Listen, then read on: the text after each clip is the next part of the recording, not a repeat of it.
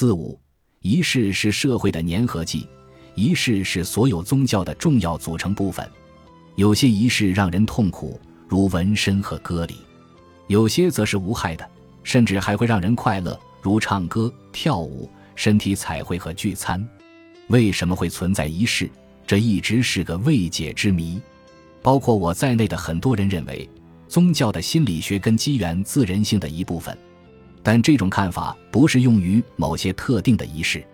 如果不是生长在宗教家庭，一个两岁的小孩不会自发地前往麦加朝圣，也不会口中念着希伯来文为得到面包而祈祷。这些情况都不会发生。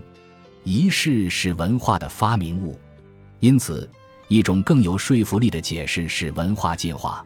自然选择发挥作用的方式是，某些基因组有助于某些动物存活下来。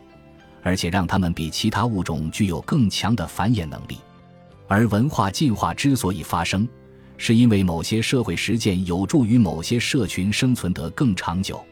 如果社会 A 实践了 X，而社会 B 没有，假若正是因为实践 X 使得社会 A 表现更好，那么你就更有可能看到实践了 X 的社会 A 能延续成百上千年。一种有用的社会实践可以将人们粘合起来。一旦社会群体中的成员愿意放下自我动机，顾及周围人的需求，这样的社会就会繁盛。这就是宗教在社会层面发挥的一种功能。正如海特所说，宗教的作用是驯服我们内心的兽性，彰显我们内心的善性，释放我们的集体道德。而这种道德对于社会而言至关重要。宗教发挥这种社会功能的一种方式，就是执行仪式。某些宗教仪式能产生著名社会学家埃米尔·图尔干所谓的集体欢腾，比如，想想在犹太人的婚礼上，人们手挽着手唱歌跳舞的场景。有大量证据表明，这种同步能将人们团结在一起，做到彼此关切。然而，并非所有宗教仪式都能做到让人们步调一致，比如令人痛苦的仪式就不行。通常而言，只有少部分人会选择体验痛苦。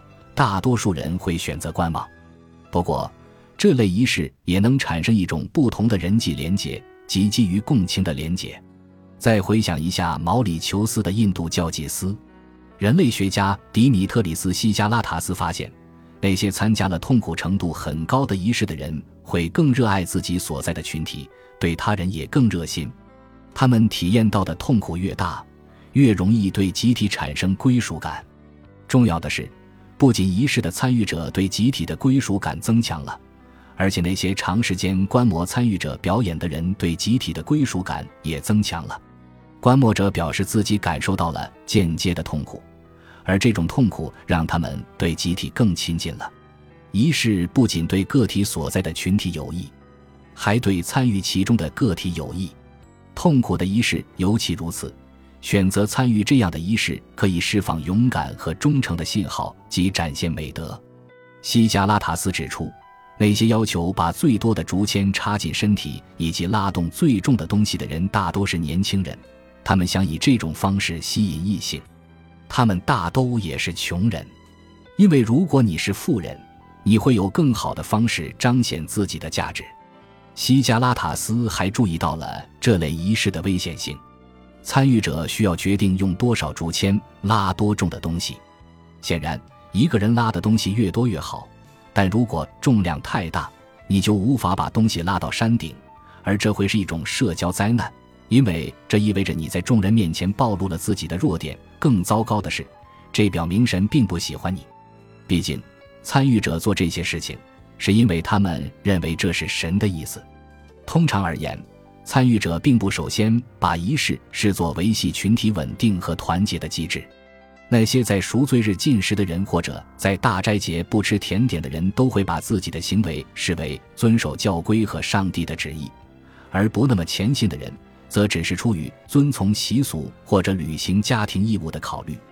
这似乎表明，当其实质性功能被掩盖时，仪式能发挥最大作用。人们很难想象毛里求斯的仪式或者逾越节晚餐可以在如下群体中延续很长时间。该群体中的每个人都知道，仪式除了有助于加强群体团结，别无他用。如果这一点是正确的，那么有意识的用仪式去维系社群就注定会失败，因为出于功利目的，仪式并不会起到团结社群的作用。有人甚至认为，我们提出有诸神的存在，是为了在执行仪式时有一个说得通的理由，就像在树上画个牛眼是为了激发大家练习剑术。但这种看法有点过激了。你不需要上帝或宗教就能执行仪式，包括痛苦的仪式。比如，在有些巴西柔术馆中，进阶到高段的成员要通过其他成员的考验，被腰带抽打，使得背部和颈部伤痕累累。这被视作一种重要的，甚至具有超越性的体验。偶尔，类似于你在印度教中看到的仪式，也会以当众受虐的其他行为展现出来。虽然它不属于仪式。但确实属于为了向组织表达忠诚和归属的自愿受苦行为。我的儿子告诉我，他参加了大学的滑雪俱乐部。该组织的某些领导职位需要竞争上岗，候选人依次上台，在俱乐部成员面前表明自己要竞聘哪个职位，然后会做一些试图给人留下深刻印象的事情，比如讲个笑话、做个空翻，诸如此类。在我儿子参加的一次活动中。